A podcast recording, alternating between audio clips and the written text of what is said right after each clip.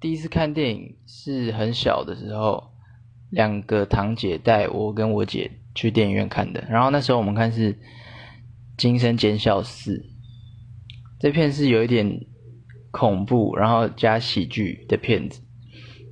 不过那时候很小，所以剧情啊，还有一些梗，其实都看不太懂。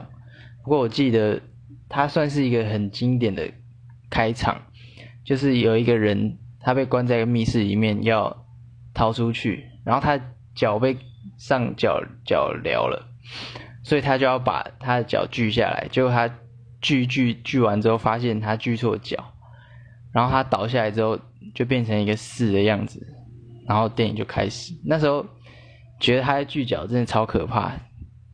完全是把我这个小小心灵给吓死了。